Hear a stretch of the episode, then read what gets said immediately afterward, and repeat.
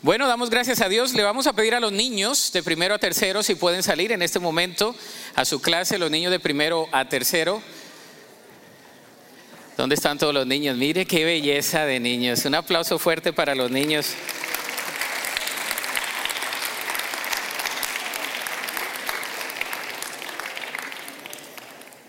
Salieron más lindos que los papás. Se trata de mejorar la raza, ¿verdad?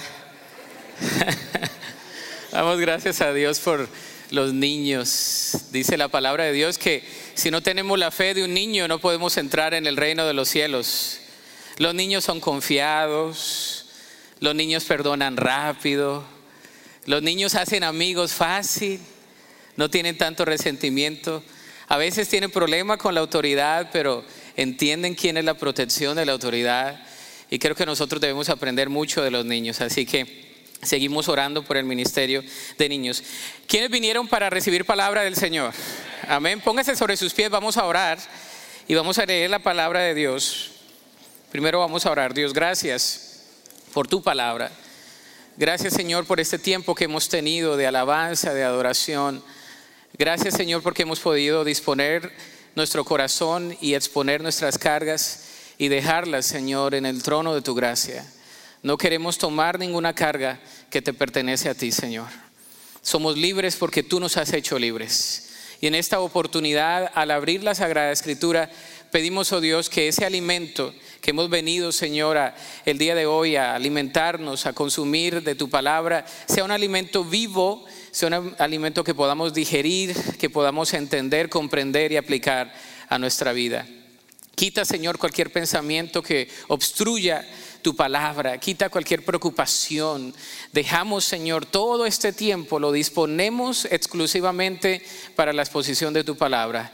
Lo pedimos en el nombre de Cristo Jesús. Amén. Y si está ahí, bueno, ya que está de pie, vamos a, abrir la escritura o a leer, ahí está en la pantalla. Estamos en Efesios, ¿verdad?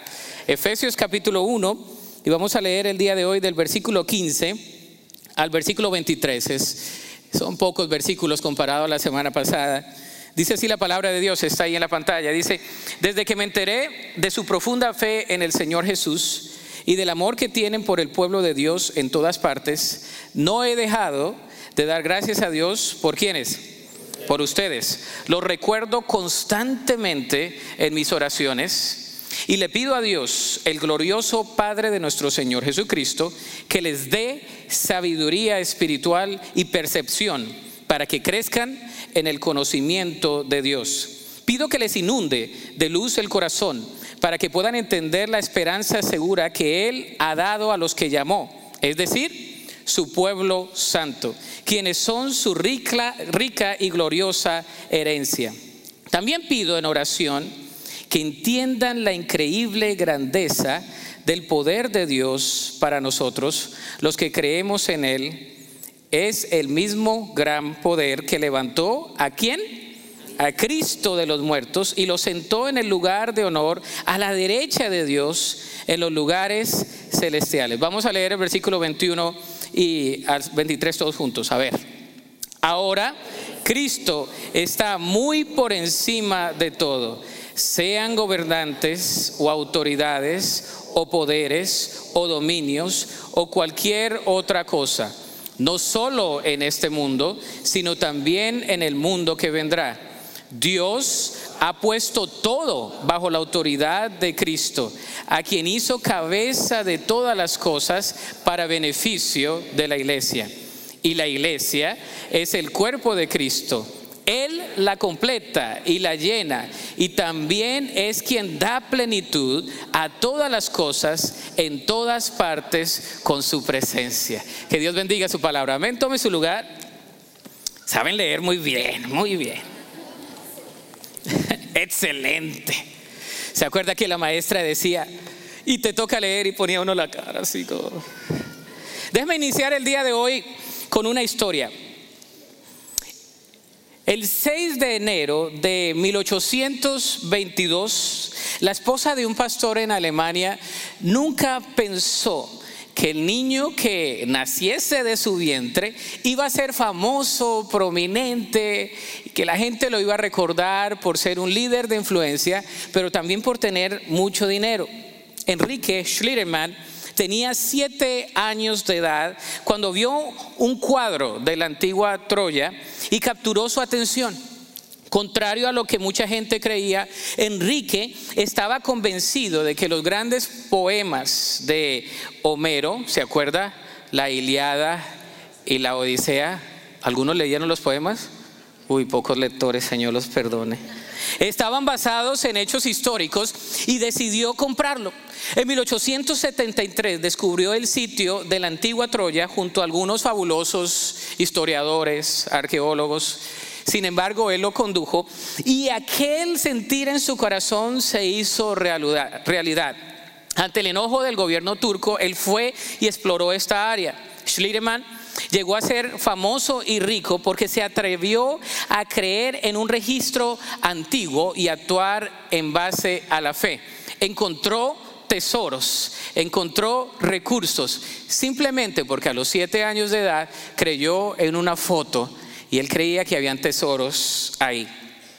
De la misma manera, nosotros descubrimos que cuando nacemos en Cristo, cuando tenemos el proceso de la regeneración, nacimos de nuevo, tenemos el Espíritu Santo, nosotros nacemos siendo ricos, espiritualmente hablando. ¿Cuántos son ricos? Ay, eso sí les gustó. Al que estaba hasta dormido se dice, amén, amén. Confieso un millón de dólares para mí. Gloria a Dios y así, ¿no? Pero somos ricos espiritualmente. Nacemos en una riqueza espiritual que nos ha sido dada a nosotros por Cristo Jesús. Se nos da el sello de garantía del Espíritu Santo, el sello de propiedad que vimos la semana pasada. Se nos da el Evangelio poderoso que, eh, verdad, llega a los corazones que nadie puede pensar que llega. Se nos da la palabra inspirada. Se nos da la autoridad de Cristo Jesús. Cuando nace un nuevo creyente, nace en riqueza espiritual. Sin embargo, el que nace de nuevo no sabe a qué ha nacido. Y el problema está en un problema de conocimiento y en un problema de aplicación del conocimiento. Nacemos de nuevo a una vida nueva y los que crecemos en la vida cristiana nos dicen, pues no nos queremos ir al infierno, ¿no? Entonces crecemos entendiendo que la salvación es la vida eterna, no queremos ir al infierno, queremos ir al cielo. Pero la vida cristiana es más que ir al cielo. La vida cristiana es experimentar las grandezas del poder de Dios aquí en la tierra y aquí en la tierra ser conductos de su gloria. De esa manera, los primeros versículos del capítulo de Efesios nos hablan de esas riquezas obtenidas en el momento de la regeneración. Sin embargo, no es suficiente tener un entendimiento, sino una comprensión de las riquezas espirituales que tenemos en Cristo. Hay muchos creyentes que nunca han mirado su libreta bancaria espiritual para descubrir la riqueza que tienen. ¿Se imagina usted? Imaginar no cuesta nada y soñar tampoco. ¿Se imagina usted que usted tenga en su cuenta bancaria un saldo así grande con 6, 7, 8 ceros? Y que usted no sepa y que se haya vivido limitantemente y limitado en su vida porque nunca dispuso de esa cuenta que tenía. Lo mismo nos sucede a nosotros como creyentes. Nacemos a una vida espiritual, tenemos una libreta bancaria, allí tenemos una cuenta grande, pero no disponemos de los recursos espirituales. No queremos disponer de esos recursos. Se nos hace que es para otras personas. Esto me remonta a la historia del fallecido editor del periódico William Randolph Hearst, quien invirtió toda una fortuna coleccionando tesoros de arte de todo el mundo. Este tipo, este loco, le gustaba comprar pinturas de todo el mundo, ¿no? Y particularmente encontró una descripción de una pieza que quería tener. De modo que mandó a su mensajero, invirtió recursos y dijo, yo quiero esa pieza. El agente fue enviado al exterior para conseguirla. Después de meses de búsqueda, el agente le informó que al fin habían encontrado dicha pieza. ¿Se imaginan dónde? Él había estado buscando frenéticamente en todo lugar del mundo y la pieza estaba en los catálogos del mismo jefe.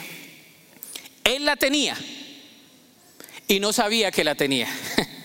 Si hubiera evitado dinero y ahorrado dinero, tiempo, estrés, y así nos pasa a nosotros como creyentes. Queremos buscarlo todo cuando ya lo tenemos mucho en Cristo Jesús. Eso nos remonta a la epístola a los Efesios, donde el apóstol Pablo le está hablando a la iglesia acerca de los recursos espirituales que ellos tienen. Los primeros tres capítulos son los recursos doctrinales y los últimos tres capítulos son los recursos en la práctica. Pablo deseaba que los creyentes en Éfeso comprendieran la gran riqueza que tenían en Cristo. En ese sentido, la, iglesia, la vida cristiana, se vive en dos dimensiones. Una hacia Dios, el amor a Dios, y otra el amor hacia los demás. No se pueden separar. Sin embargo, la gente de Éfeso necesitaba escuchar un poco más. ¿Cómo es que tengo los recursos de Dios y cómo puedo amar a mi prójimo y cómo puedo ejemplificarlo? A veces tenemos un problema entre lo que conocemos y lo que practicamos. ¿Sí o no? A veces tenemos problemas con lo que conocemos y lo que practicamos. Nos dicen, ama a tu prójimo, pero ¿cómo lo amas? ¿Verdad? Eh, no exasperes a tus hijos, ¿cómo no los exaspero? Respeta a tu padre y a tu madre, ¿cómo lo respeto? Eh, tenemos que ser un poco más prácticos. Y la epístola a los Efesios nos ayuda en ello. El día de hoy vamos a hablar de anhelantes en Él. Hemos titulado el, el sermón de hoy, Anhelantes en Él. Para ello hemos leído esta descripción y es una oración del apóstol Pablo, la que acabamos de leer. En las oraciones del apóstol Pablo en la cárcel, en Efesios capítulo 1, como lo acabamos de leer, en Filipenses capítulo 1, como usted lo puede leer, o en Colosenses capítulo 1, como usted lo puede leer, todas las oraciones tienen que ver con eso, tienen que ver con los recursos que los discípulos ya tienen y como un prefacio, como una introducción a los recursos que el apóstol Pablo les va a escribir en cada epístola. Él ora primero por ellos y en esa oración les habla de los recursos que tienen en Cristo Jesús. Fíjese, Él no pide a Dios que les dé a ellos lo que no tienen, sino más bien ora para que Dios les revele lo que ya tienen. Y a veces esa debe ser nuestra oración. El apóstol Pablo no les está diciendo a ellos, yo oro para que el Señor les provea más, más, más, más. Aleluya, gloria a Dios. No. El apóstol Pablo le dice, yo oro para que ustedes tengan el conocimiento de poder usar lo que ya tienen. Lo que ya tienen en la cuenta bancaria, lo que ya tienen en el conocimiento, lo que ya tienen en la posición en Cristo, lo que ya tienen en la autoridad en Cristo, lo que ya tienen, necesitan saber que lo tienen para poder usarlo. Debemos notar que la vida del creyente es en el Espíritu y es el Espíritu el que nos da sabiduría, el que nos da esa revelación, ya que el hombre natural no puede discernir las cosas espirituales. No podemos comprender las cosas de Dios. Hasta el día que recibimos a Cristo en nuestro corazón, podemos entender mucho de la palabra de Dios. Cuando no tenemos a Cristo en nuestro corazón, no podemos entender la palabra de Dios. El día de hoy vamos a hablar de eso. ¿De qué debemos estar anhelantes? ¿Qué es lo que nos habla el apóstol Pablo en esta oración? Primero, anhelantes por su amor. Diga conmigo, amor. ¿Sabe cuál es el distintivo de un nuevo creyente? El amor de Cristo en él.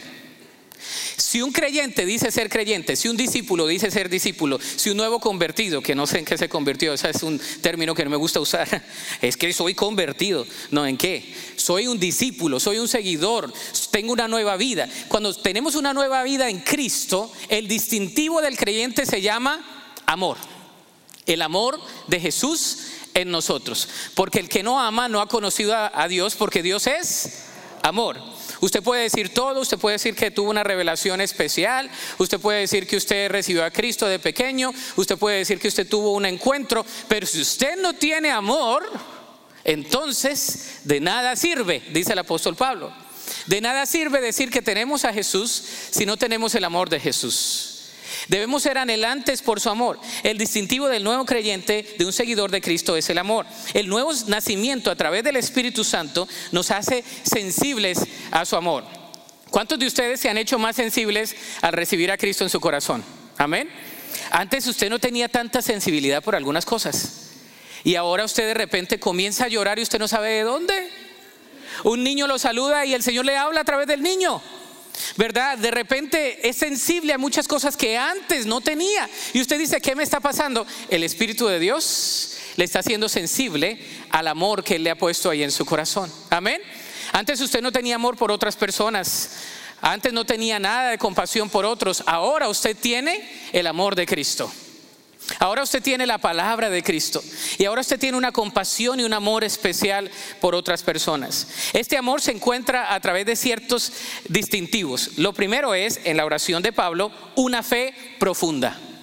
Una fe profunda. El versículo 15 nos habla de eso. Dice, desde que me enteré de su profundidad en la fe en el Señor Jesús y del amor que tienen por el pueblo de Dios en todas partes. La fe de la iglesia en Éfeso no era pequeña, no era temporal ni menguante, era una fe que profunda. Diga conmigo profunda.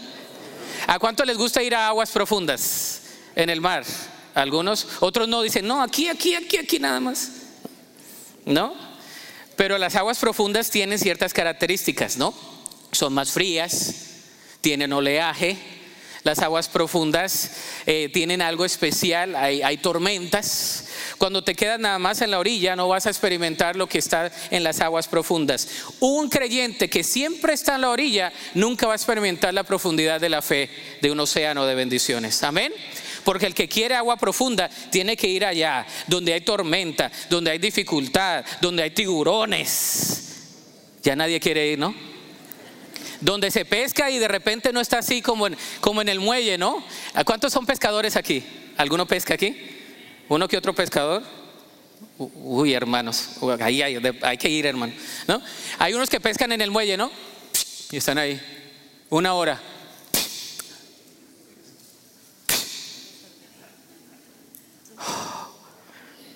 Una vez yo fui a, no, soy buen pescador porque eh, eh, mi distintivo no es tanta paciencia, yo tengo que estar haciendo algo. Y, bueno, se esperan. Pero el que pesca adentro, una vez me llevaron, algunos amigos cuando estaba en la universidad, me llevaron a pescar adentro, en un barquito, así chiquito, porque cuando uno es estudiante está siempre vaciado, es decir, no tiene dinero.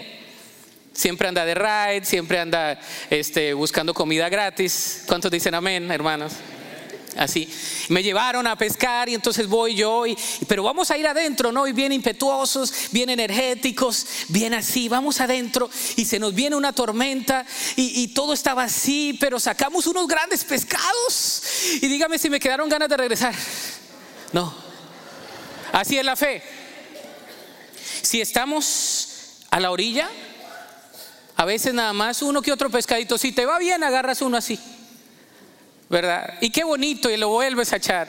Pero si vas adentro, vas a agarrar pescado fuerte. El apóstol Pablo está hablando de una palabra de una fe profunda que no se puede fabricar ni falsificar, de modo que el Espíritu Santo es nuestro distintivo, nuestra fe es congruente con nuestro accionar, es el anhelo de nuestra fe que tenemos en esta congregación, que queremos cimentar una fe profunda, que cuando vienen las dificultades no nos vamos, que cuando vienen los problemas no decimos ya renunciamos a la fe cristiana, sino que al contrario nos paramos firmes y decimos nuestra fe está en Cristo Jesús. Él es el autor y consumador de nuestra fe. La fe no depende de nosotros, depende de Cristo Jesús. Pero si la fe dependiera de nosotros, por eso es débil. Si la fe depende de usted y de mí, uy hermano, depende cómo se levante usted mañana. Si se levanta muy eh, de buenas, pues su fe es grande. No, nuestra fe depende de quién? De Cristo. Amén. Una fe profunda un amor genuino. Es descriptivo, dice, la iglesia en Éfeso tenía un amor genuino por el pueblo de Dios alrededor de ellos y aún en lugares lejanos a ellos. Era notorio que aunque eran nuevos creyentes, tenían un corazón hacia las misiones, un corazón para compartir de Cristo. No sabían mucho, pero lo que sabían querían compartirlo. Eran bien carnales. La iglesia en Éfeso sabía, Éfeso el templo de la diosa Diana, ciudad que estaba llena de comercio, politeísta, filosofía, exaltación del cuerpo, todo lo griego romano comprimía allí en Éfeso, era una gran metrópoli y el pueblo de Dios está ahí y comienza a compartir de la palabra. Pero la iglesia en Éfeso le importaban las almas. Le importaban tanto los creyentes como los no creyentes. No sabían mucho, pero compartían. La fe de ellos era una fe profunda. Nueva, sí. Inmadura, sí. pero profunda. Yo prefiero una persona que tenga una fe inmadura, pero profunda. Que diga, yo no le entiendo mucho, pero creo, gloria a Dios, estamos ahí bien. Pero el que comienza dice, pues es que no sé si creer o no creer, porque imagínate que, y comienzan con todo el descriptivo de por qué no creen, y dice, uy, esa fe no es profunda. La fe debe ser profunda de corazón. Amén. Y el amor debe ser genuino. ¿Nos importa de la misma manera a nosotros las almas perdidas? Alguien me decía hace algunos años, ¿y ustedes por qué tantas misiones? ¿No? ¿Por qué tanta cosa de misiones? ¿Eso qué? Que aquí, no. Jerusalén, Judea, Samaria y hasta lo último en la tierra. Nos tienen que doler las almas, hermanos. Usted y yo sabemos que si moremos, eh, moríamos el día de hoy, o moriríamos el día de hoy, o moríamos el día de hoy, o como se diga, todos los verbos. Muriésemos, muriéramos. ¿Vamos a dónde?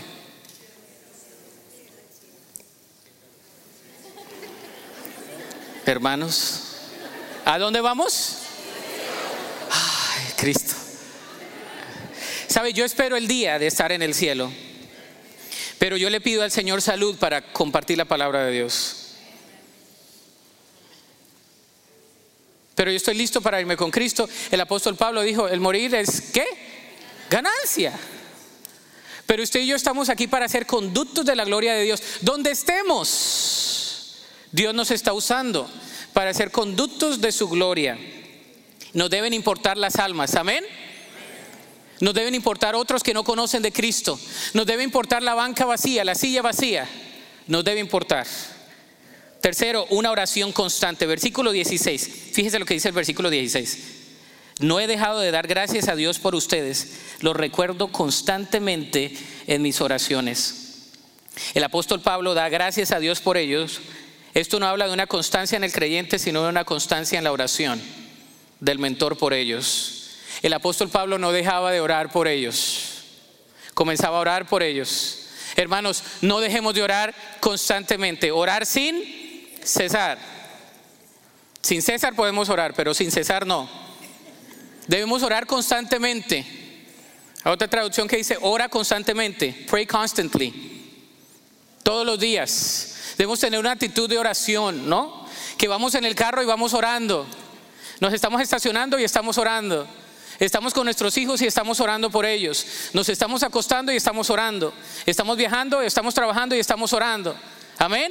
Es una constancia la oración. Que Dios no sea ajeno a nuestro clamor. Que Dios no solamente nos escuche con la voz de, de un llamado de emergencia, de bombero.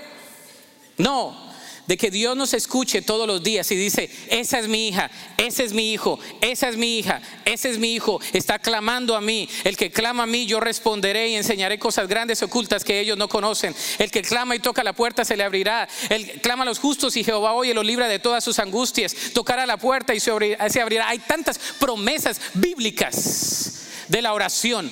¿Crees en la oración? Creemos en, orar constantemente y eso no quiere decir que estamos todo el tiempo reprendiendo. Espíritu inmundo, espíritu inmundo. Ven, ven, ven, espíritu. Ven, ven, ven, no, porque hay gente que lo toma al extremo, ¿no? Todo es un espíritu, todo hay que reprenderlo. No, no, no. Es una constancia de oración, es una relación con Cristo. Papá Dios, aquí estoy, me presento delante de ti, me siento mal, pero me presento delante de ti. Aquí estoy, Señor, ayúdame. Tú, tú eres mi Dios, tú eres, tú eres mi Padre, yo soy tu Hijo. Dame fortaleza, Señor. Es, fortalece mis labios, fortalece mi mente. Que tengamos esa constancia en oración. ¿Por qué ora el apóstol Pablo? Bueno, aquí viene. Segundo, anhelantes por conocerle. Versículos 17 y 18 dice lo siguiente, dice, y le pido a Dios, aquí está, se pone bueno, está la carne, aquí está el steak. El glorioso Padre de nuestro Señor Jesucristo, que les dé qué? Sabiduría espiritual y percepción para que crezcan en el conocimiento de Dios pido que les inunde la luz en el corazón para que puedan entender la esperanza segura que Él ha dado a los que llamó, es decir, su pueblo santo, quienes son su rica y gloriosa herencia. Le pide al Padre Todopoderoso específicamente por lo siguiente. Primero, por sabiduría espiritual. Versículo 17 dice, por sabiduría espiritual, ¿para qué? Para crecer en el conocimiento de Dios. Ahí está la respuesta. Pido por sabiduría, eh, por sabiduría espiritual para el crecimiento en el conocimiento de Dios. Para crecer en el conocimiento de Dios. Ahí para completar el blanco. Por sabiduría espiritual para crecer en el conocimiento de Dios. El ateo afirma que no hay Dios que podamos conocer. El agnóstico declara que sí hay Dios, pero que no podemos conocerlo. Pablo declara en medio de una sociedad filosófica, agnóstica, que sí hay un Dios encontrado en la persona de Cristo, que sí se podía reconocer a un Dios. Ese Dios es Jesús. Pablo le habla a todos y les dice, si hay un Dios, el creador que estuvo en el principio, se vino, se encarnó, vimos su gloria, resucitó y ahora espera por nosotros. Jesús es Dios. Si lo podemos conocer. ¿Lo quieres conocer? Es Jesús resucitado. Reconoce que no se puede comprender en realidad acerca de otras personas sin llegar a conocerle a Dios. Los filósofos decían, no podemos conocer a ese Dios si las personas que profesan a ese Dios no actúan como ese Dios es, porque no le conocen. Y los filósofos decían, no es posible de que yo le pueda conocer a un Dios eh, eh, Dios es un Dios impersonal. Y decían, no es posible. Y el apóstol Pablo dice, si es posible, se llama Jesús. Y saben que le pueden conocer. Y al conocer pueden entender, aplicar y vivir en su poder a través del Espíritu Santo. Amén. Esa es la diferencia. ¿Qué tan sabio eres espiritualmente hablando?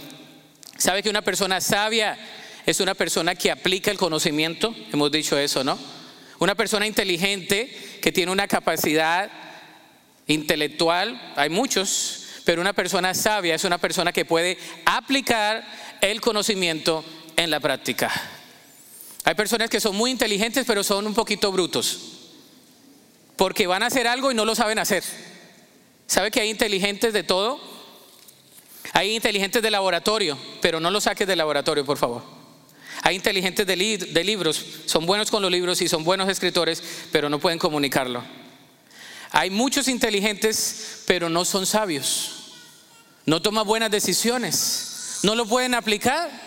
Y el apóstol Pablo dice, es necesario que conozcan y que apliquen. Es necesario que sepan de Jesús, pero que actúen como quién? Como Jesús. Amén. No es necesario nada más con saber, no es suficiente con saber, e, es suficiente también con aplicar. Y el conocimiento es muy bueno porque necesitamos la palabra de Dios, ¿no?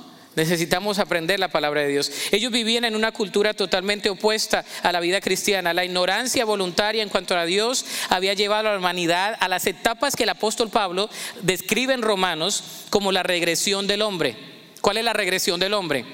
de la ignorancia voluntaria ante Dios hacia una idolatría voluntaria. Es decir, yo no conozco de Dios, pero soy idólatra de cualquier ídolo que me satisfaga. La ignorancia me hace llevar a una regresión en mi vida y a buscar ídolos. ¿Y sabe que el ser humano le gusta buscar ídolos? ¿Sabía que usted tiene algunos ídolos? Ay, pastor, ¿cómo me dice eso ahorita a la 1.30?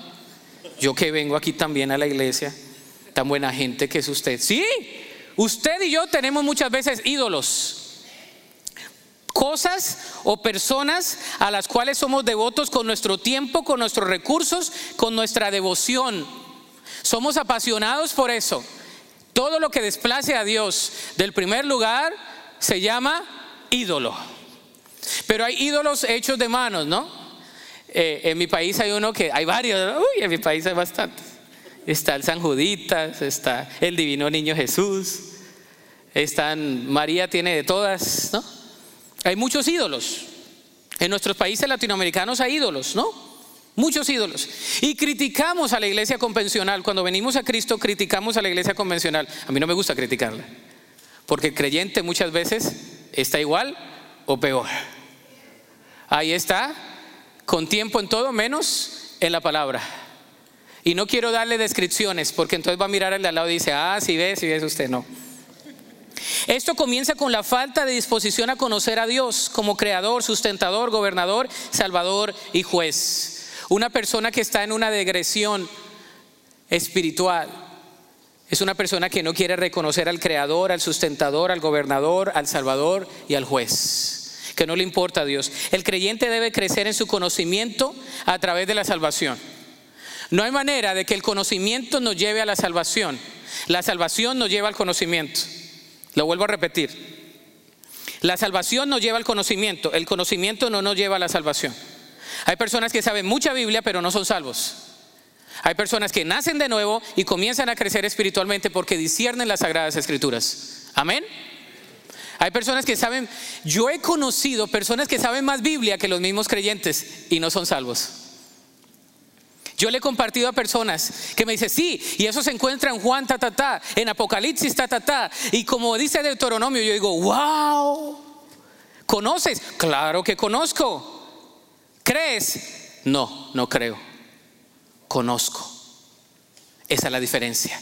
El apóstol Pablo dice que el Espíritu Santo les dé conocimiento, sabiduría espiritual. Diga conmigo espiritual.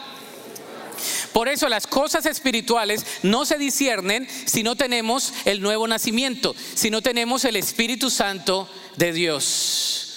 Usted le puede dar bibliazos, le puede leer todos los salmos y la persona no cambia porque es un muerto espiritualmente. No tiene el Espíritu Santo. Y cuando tiene el Espíritu Santo, wow, tiene la vida. Se le prenden las luces, que el apóstol lo dice aquí también. Fuimos hechos conforme a la imagen de Dios, pero esa imagen fue afectada por el pecado. Sin embargo, en el nuevo hombre, el Espíritu Santo nos habilita a seguir en el camino correcto. De modo que entre más conocemos de Cristo, más crecemos hacia Él en la vida cristiana. ¿Cómo podemos conocerle más espiritualmente? Aquí en la iglesia tenemos muchas maneras de ayudar, de asistir para que las personas puedan conocer un poco más. Sin embargo, el conocimiento no los va a hacer salvos. Si usted viene a un grupo de conexión, eso le va a ayudar a crecer espiritualmente. Amén. Si usted va a un grupo de vida, eso le va a ayudar. Si usted viene a una clase el miércoles, algunos me dicen, ¿y el miércoles qué pasa en la iglesia, pastor? ¿Qué es eso? ¿El instituto qué es eso? Una vez me encontré con una persona que lleva como cinco años viniendo. Y le digo yo, eh, ¿viene los miércoles? Ah, ¿qué es eso? Y, los, y damos los anuncios, está en el boletín, sale. Si usted se inscribe con su correo, le llega el viernes. ¿Qué es eso? Y yo, gobernado por el Espíritu, digo, hermano, son las clases que ofrecemos para que usted pueda crecer en el conocimiento espiritual. Pero por dentro estoy, Señor, ¿qué estoy haciendo mal? ¿No estamos dando los anuncios bien o qué? ¿Sí? Pero como a veces no queremos conocer más, queremos venir el domingo y agarrar todo, yo no lo juzgo a usted. Si usted viene el domingo, venga, por lo menos, show up, ven el domingo. Si puede venir el miércoles, añádele un poco más que si a veces no, no leemos la palabra porque no sabemos cómo, no es porque usted no quiera, usted no sabe cómo abrirla y le da pereza. Un hermano que me decía, ay pastor, yo comencé a leer la Biblia pero me quedaba dormido. Es que yo ni sabe, ni sé, hablan de todo y se me hace tan complicado. Me entra como las ansias y la, mejor me acuesto. Le digo, te vamos a ayudar. Hay una clase que se llama Métodos de Estudio Bíblico. Ven, te dicen cómo abrir la Biblia, cuáles son los métodos para aprenderlo. Hermano, lo uso yo. El OIA, observación, interpretación, aplicación es lo que hacemos. Método inductivo, deductivo, todo eso. Eso lo aprendemos aquí y lo estamos enseñando. Pero si usted no viene, nunca va a saber. ¿Y qué es eso? ¿Qué es eso de escatología? ¿Con qué se come? ¿Qué es eso de eventos futuros? Cuando usted le dice, ¿y qué crees tú del final? Ay, pues no sé, déjame, le llamo al hermano que sabe. No, aquí lo estamos enseñando.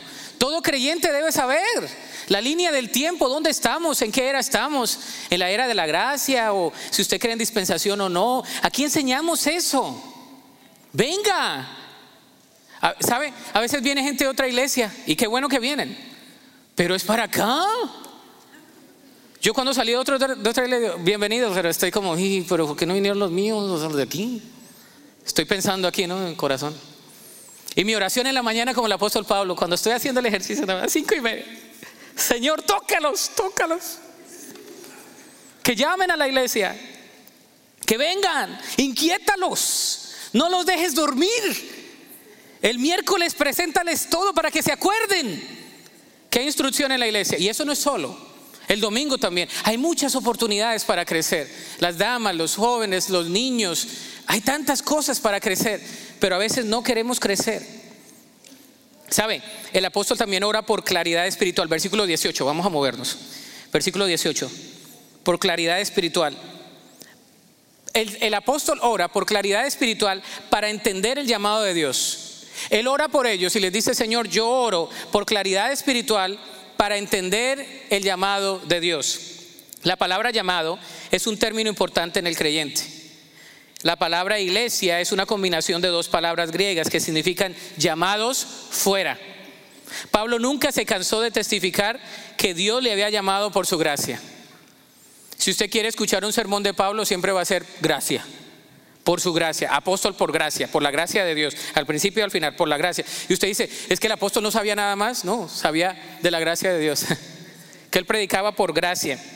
Pablo deseaba que ellos entendieran y nosotros también la esperanza que tenemos como resultado de ese llamamiento. Dios nos ha apartado, somos parte de una familia. Y la pregunta es, ¿y ahora qué vamos a hacer? ya nos apartó. El apóstol dice, yo oro para que entiendan por qué han sido apartados a su llamamiento. Algunos llamamientos no tienen esperanza alguna, pero no el que tenemos en Cristo, ya que este sí es seguro. La palabra esperanza conlleva en sí un sentido de seguridad hacia el futuro. La esperanza del creyente es el regreso de Jesús por su iglesia. En Tesalonicenses capítulo 4 versículos 13 al 18 nos dice que Él un día va a venir por nosotros. Y esa es la esperanza que tenemos nosotros. Amén. Y por eso en todo funeral de un creyente decimos hasta el día que Cristo venga y resucite a los muertos y nosotros que vivimos vamos a estar reunidos con ellos en el aire. Amén. Esa es la esperanza que tenemos del llamamiento en Cristo Jesús. Cuando estábamos perdidos no teníamos esperanza. ¿A cuánto le gustan los los corridos. Uno que otro, ¿no? Algunos dicen, que los corridos son medio nacos, ¿no? Unos hermanos me dijeron a mí, no sé. Eso son historias. Pero, ¿sabe? Un hermano una vez fue a predicar en un lugar aquí de Texas y me recogió en el aeropuerto. Y pues eh, el aeropuerto estaba lejos, ¿no? Y me dice, pastor, déjeme y le pongo el corrido que me ha ministrado a mí, que me llevó a mí a los pies de Cristo, aleluya. Y entonces me pone el corrido. Y el corrido comienza a decir toda la historia, ¿no? Porque los, corridos son bien corridos, ¿no? Descriptivos. Que yo era no sé qué, que era rata y que era no sé qué, y que, y que llegué y que robaba y que no sé qué. dice, pastor, ¿le gusta? Me gusta la última parte, hermano. La parte que dice que por la gracia Dios me alcanzó. Ese es el punto. ¿No le gustó lo demás? Más o menos, hermano. no le quería mentir. ¿eh? Más o menos. Me, gusta el significado de la, de la, canción. Claro que me gusta, hermano. Me gusta la parte de la gracia. Pero no le gustó lo demás, me decía la tercera vez. Le digo, ¿por qué quiere que lo demás? Y ya. Dice, porque así era yo. Ah, ya entiendo, ya entiendo. Él anhelaba mostrarme que Cristo lo había, lo había transformado. Y estaba gozoso y decía, y cada persona que se sube aquí a mi taxi, tenía un taxi, le pongo el corrido. Y ahí me pongo yo a orar por él. Señor, te pido que el Señor uses al hermano más que al corrido. Señor de la gloria. Pero él estaba él estaba contento de su riqueza espiritual. Él oraba por eso. Hermanos, debemos orar por la riqueza espiritual. Versículo 18b. El apóstol ora por riqueza espiritual. El apóstol dice, oro por la riqueza espiritual para entender la herencia de Cristo. No en Cristo, de Cristo. La semana pasada describimos que usted y yo somos herencia de Cristo. Somos la herencia de Cristo. Amén. A veces no entendemos eso. Usted y yo somos herencia de Cristo. Somos presentados al Padre por Él. Somos su tesoro.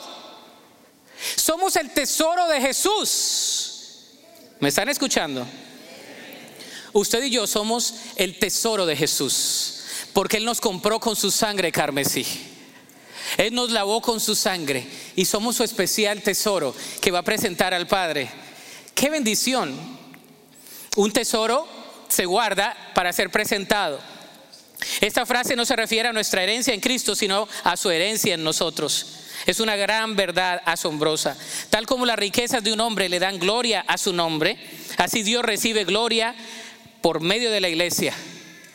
Cuando una persona tiene posición y dinero, todo el mundo la quiere, ¿no? Uy, ese tiene dinero, ese tiene posición. Hay que juntarse con él. Porque tiene poder y dinero. Porque tiene herencia, ¿no? Nosotros somos la herencia de Cristo. Me gusta esta frase que escribí ahí. Dios nos trata a base de nuestro futuro y no en base a nuestro pasado. ¿Le gusta? Dios nos trata a base de nuestro futuro y no en base a nuestro pasado. Es por gracia. Al cobarde Gedeón le dijo, Jehová está contigo, varón esforzado y valiente, y era un cobarde. Al hermano de Andrés Jesús le dijo, tú eres Simón, serás llamado Cefas, que quiere decir Pedro. Gedeón ciertamente llegó a ser un hombre poderoso y de valor. Simón llegó a ser Pedro, una roca. Y tú y yo tenemos a Cristo también y al Espíritu Santo. Hay un antes y hay un después. Tercero, anhelantes por su poder. El apóstol ora por el poder de Cristo. Versículo 19 al, al 23. En el 19 vemos la grandeza del poder de Dios. Necesitamos el poder de Dios. ¿Por qué? La grandeza del poder de Dios, ¿sabe por qué?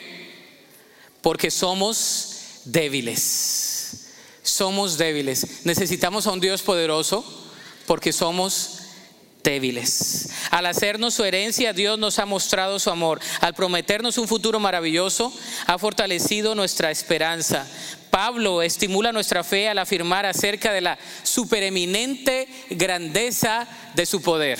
Supereminente grandeza de su poder. Hay muchos adjetivos calificativos antes de poder. El apóstol Pablo dice, Dios es un Dios poderoso, yo soy débil, Él es fuerte. ¿Cuántos creen en un Dios poderoso? ¿Creen que tienen un Dios poderoso, hermanos? Yo creo que sí. ¿Por qué? Porque somos débiles. Ahí les da, porque somos débiles. Fíjese, tan grande es esta verdad que Pablo usa diferentes palabras en su vocablo griego para enfatizar este concepto. Usa dunamis, que significa poder como dínamo o dinamita. Usa la palabra energía, que significa energía, operación enérgica. Usa la palabra kratos, que significa fuerza. Y usa también la palabra iscus, que significa poder. Sabe que no me gusta sacar el griego, pero aquí sí lo saco. Porque me llamó la atención que simplemente en esos versículos el apóstol Pablo usa todas las palabras habidas y por haber de poder. Lo que nosotros agarramos de la supereminente grandeza de su poder está hablando de lo siguiente. Yo lo tradugo de esta manera. Yo digo, él habla de la dinámica divina y de la energía eterna que está puesta a nuestra disposición a través de Cristo Jesús. No hay nada más grande que Jesús. Jesús es grande, es poderoso, rey de reyes y señor de señores. Él es el dunamis, Él es el energía, Él es el kratos, Él es el energía. Él es todo. No hay nada que se compare con Él. Qué tremendo. Y usted y yo tenemos el poder de Cristo resucitado tenemos el poder de Cristo Jesús resucitado. ¿Sabe por qué? Porque hay adversarios. Tenemos a Satanás, la carne y el mundo. Y necesitamos el poder de Cristo para rechazar las obras del maligno. La magnitud del poder de Cristo. El versículo 20 nos habla de eso, el versículo 20. Fíjese lo que dice. porque levantó a Cristo de los muertos y lo sentó en el lugar de honor a la derecha de Dios en los lugares celestiales. El poder que levantó a Cristo de los muertos es el poder que actúa en nosotros. Se lo vuelvo a repetir. La dimensión es el poder de que levantó a Cristo de los muertos es el poder que actúa en nosotros. Es lo que está diciendo aquí. La magnitud del poder de Cristo porque nos empodera.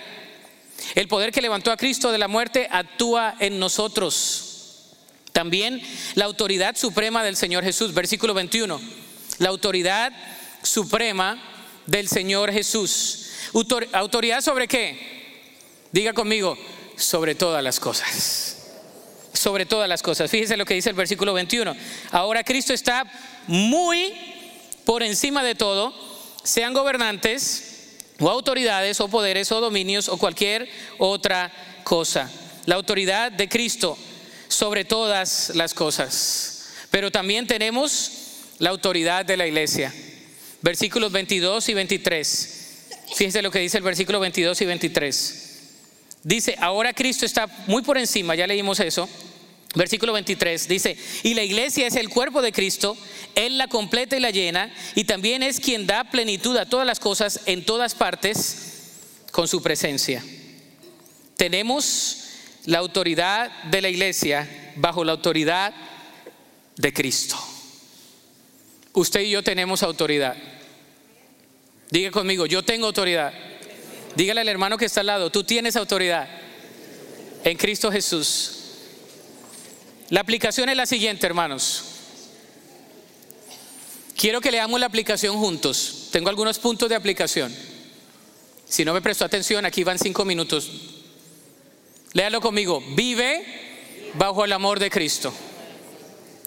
Y la pregunta que nos tenemos que hacer es, ¿cómo puedes desarrollar una fe más profunda con un amor genuino y una fe constante? Vivamos bajo el amor de Cristo. ¿Ok?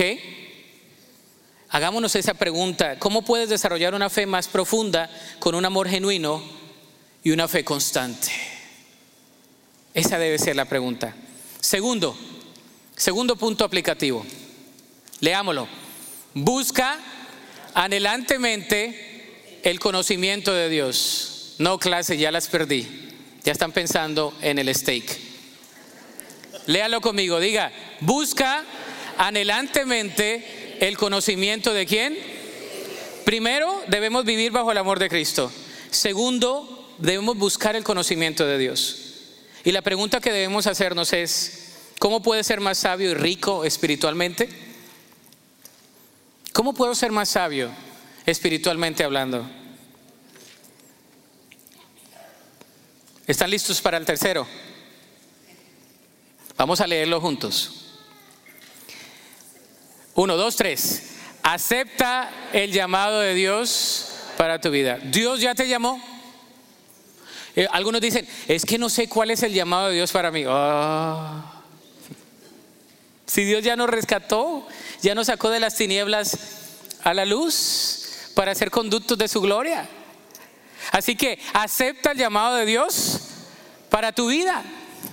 Acéptalo. Y la pregunta aquí es, ¿cómo puedes discernir mejor el llamado de Dios para tu vida?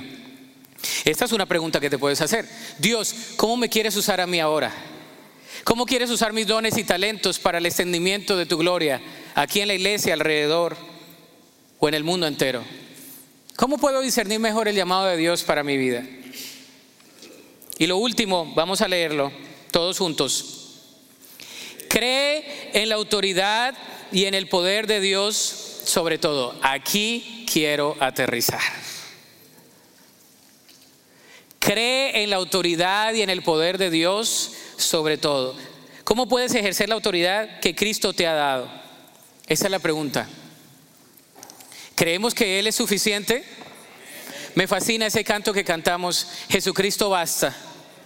Porque cuando vienen las situaciones, las noticias, cuando viene todo a nuestro ser para querernos agobiar, tenemos que levantarnos y decir, Jesucristo basta. Él tiene poder, Él sabe qué está haciendo. Mi Dios sabe qué está haciendo. Ponte sobre tus pies en esta tarde. Sabes, hoy no voy a hacer un llamamiento al altar. Ya lo hicimos temprano. Hoy quiero hacer una oración de compromiso. Así como el apóstol Pablo oró para la iglesia de Éfeso y por ende para nosotros, yo quiero que tú y yo oremos una oración de compromiso al Señor. De decirle, Señor, yo quiero conocerte más. Yo quiero ejercer la sabiduría espiritual más. Yo quiero ser parte de ese llamamiento. Quiero servirte. ¿Podemos hacerlo? Todos juntos. Oremos. Iglesia, repita después de mí, diga, Señor Jesús, reconocemos la autoridad que tú nos has dado en Cristo Jesús. Recibimos el llamamiento a una vida en santidad, ejemplificando tu amor, tu bondad, tu gloria. Úsanos como conductos de tu gloria. Haznos más sabios espiritualmente. Anhelamos más y más de ti. En Cristo Jesús. Amén. Cantemos este cántico de oración. Y tú le dices al Señor, te anhelo, Señor. Te anhelo mucho, Señor. Te anhelo de todo mi corazón. Ven a Jesús. Dile de todo tu corazón, te anhelo, Señor.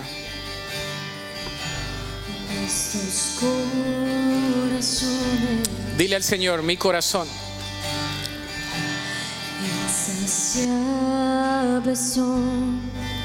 Dile al Señor.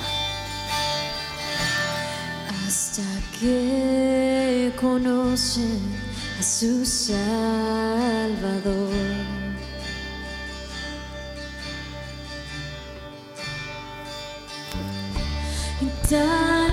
Díselo, Señor. Sí, Señor. Hoy nos acercamos sin temor. Díselo. Eres el agua que bebé, nunca más tendremos sed. Jesucristo basta, Jesucristo basta. Mi Dile al Señor. recibió, E hizo herencia. me entregó. Oh, sí, Señor. Jesucristo basta, Jesucristo basta. Ahora aquí estamos.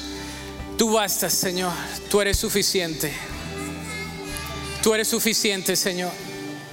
Tú eres Rey de reyes y Señor de señores.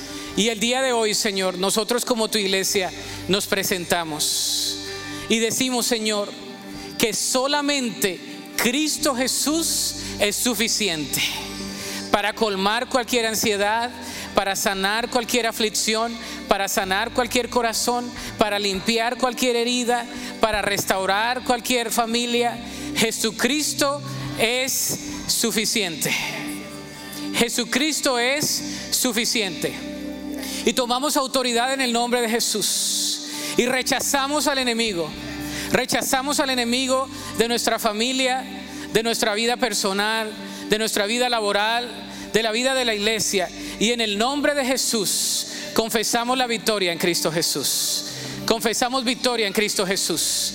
Confesamos la victoria en Cristo Jesús sobre nuestras vidas. No queremos vivir como niños huérfanos, sino como niños quienes tienen y ejercen la autoridad dada y otorgada por Cristo Jesús. Dile gracias Jesús. Gracias por tu autoridad, Cristo. Gracias por lavarme, por restaurarme y por darme una nueva vida. En Cristo Jesús. Amén y amén. Dele un aplauso fuerte a Cristo.